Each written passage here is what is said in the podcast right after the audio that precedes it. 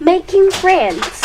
Sandy is my new friend. She is from Australia. We study in the same class. Her mother is an English teacher, but she isn't our teacher. She works in a school near her home. Sandy's father lives in China too. He works in a hospital. Sandy is a good student. She often comes to school early and cleans the room. She works hard learning Chinese.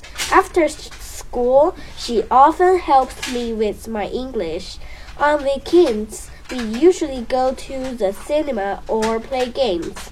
Sometimes we spend our weekends on the beach.